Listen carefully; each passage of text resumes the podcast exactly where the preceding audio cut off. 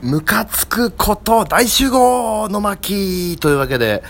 えー、皆さんからお便りたくさんいただきました。えー、全然、全然、全、全然前回のトークで、あの、あなたのムカつくことを教えてくださいという、えー、トークをしましたところ、えー、お便りをなんと3通いただきました。ありがとうございます。ありがとうございます。みんなムカついてますね。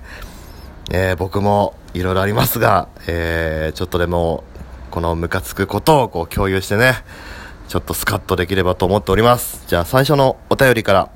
えー、ゆか姉さん、ありがとうございます。どうもどうも。最近ムカついていることなんですが、えー、iPhone を Mac に挿して充電しようとすると、なぜか充電中、充電してないを繰り返すので、ずっと音がバイブレーションが鳴りっぱなしです。あ、わかる。ふん、ふん、みたいなやつでしょ？ふんふん、みたいなやつがずっとふんふんなってこう、ブブル、ブブルブル、ブルみたいなやつがずっと続くやつですね。あの、あの、コードの接触とか、あの、悪くなっちゃったりするとなりがちなやつ。はい。うるさくて夜も10時間しか寝られませんって寝、寝まくってんな。いいな、俺も10時間寝て。いいな、なんか大学生って感じだな。10時間いいな。えー、どうかなりっぱなしの携帯をスルーして寝る方法を教えてください。なるほど。まあね。まあ、ここであのコードを変えるっていうのはこう無粋なんで置いとくとしてですね、なんだろうね、布団蒸しかな。あのー、布団をこう、ちょっと羽毛布団ぐるぐるって巻いて、その中にこう iPhone ポーンと置いとくと、いい感じにあの、振動とかなんとか全部吸収してくれますんでね、すごく安眠できるんじゃないかなと思います。僕はそれでこの間ね、2時間の大遅刻をしました。すごいぞ、布団の防音効果。ぜひお試しください。あのー、もしくはね、もしくは、もう、あの、窓から投げちゃう。もう窓からパーってもう投げちゃう。そうすると、あの、ずっとならなくなってすごいいいかなと思いますね。ちょっと画面もあの、かっこよく、あの、バキバキになってね、ちょっとパンキッシュな感じで、おお、なんかかっこいいの使ってね、なんてね、そんな話にもなるんじゃないかななるといいな、なるんじゃないかな。まあ、ちょっと覚悟はしておけというね、そういう話です。いや、iPhone ね、あれ、あのなんだろうな、あの、あの控えめなエラー感っつうんですかね、あの感じだったの、電池切れの時に、あの、あ、押しても押してもつかねえって、こうなんか3回くらい押した後に、あの、電池の写真がふって出て、あの、無言で示す、なんか無言でこう、ここを指さされてる感じみたいなのが、あれもムカつきますよね。えー、あの、あ、ハードオフビーツ見てくれたんですね。ありがとうございます。あの、この間その豆腐ビーツの話をした時に、えっ、ー、と、ハードオフで売って、投げ売りされているアナログ版だけを使って曲をリミックスして作るっていうハードオフビーツっていう動画がすげえ面白いですよっていう話をしたんですけどもね、それ早速見てくれたみたいでありがとうございます。えー、番組のあの、水曜どうでしょうっぽい感じとか、あ、わかる。あの、水曜どうでしょうとか旅猿っぽい感じなんですよね。あの、基本まあドキュメンタリータッチのずっと長回しで撮ってて、で、そこにこう、バシってこうテロップが入ったり、ピコってこう効果音が入ったりするような、あの、ツッコミとしてこうテロップがポッポって入っていくような、あの感じすごい見てて楽しいですよね。しかもあれ全部豆腐ビーツが編集とかテロップ入れとかもやってるっつうのがあれ胸熱ですよね。やっぱあのね、豆腐ビーツの、あの、全部自分で本当にやるって感じがすごい信用できる。信用できるってど、どっから目線なんだって話ですけど、あの感じがね、すげえ大好きなんですよね。うん、なんかそういう人柄もわかるし、なんか本当あれトラック作ってるみんなが本当に楽しそうで、あの、他の人のミックスをこう、VTR で鑑賞しながら実況するんですけど、あ、こういう使い方するんだみたいな。ああいうね、純粋にあの、音のリミックスの技をみんなでこう、すげえすげえ、あ、なるほどってこう言い合う感じがね、あれがすげえ、ほんと好きなんだな、音楽がって感じでね、あれがすごい愛おしい気分になりますね。ありがとうございます。ぜひぜひ見てみてください、ハードオフビーツ。あの、何、何シリーズかあるんですよ。最近の今年の春から夏にかけて出てる最新版と、あとあの、豆腐ビーツが今から10年前、ん ?10 年も前じゃないか。5年前ですね。5年前の、まだ大学生だった時に、あの、実家でこう、リミックスしたりしてる様子が映ってるやつがあるんですけど、ね、あれもね、手作、いや、手作り感というよりもその頃からすごいクオリティで、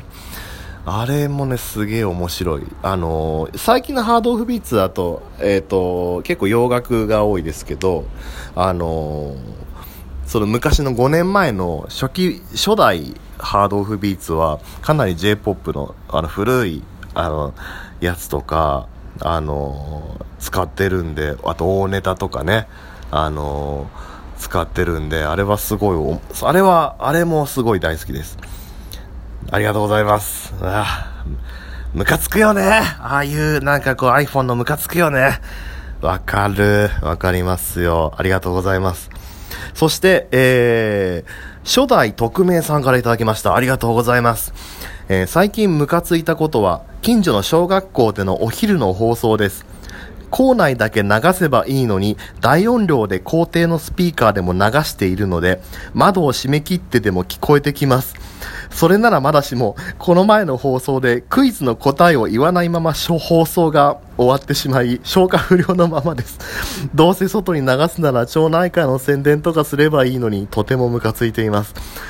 わかる小学校の校内放送垂れ流し問題。あれね、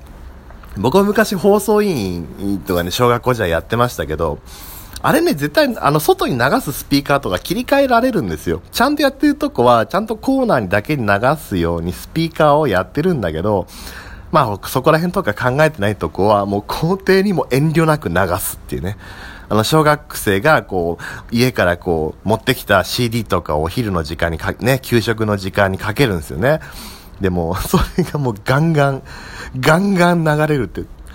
フェスの PA 買ってくらい流れるっていうね、わかる。あの、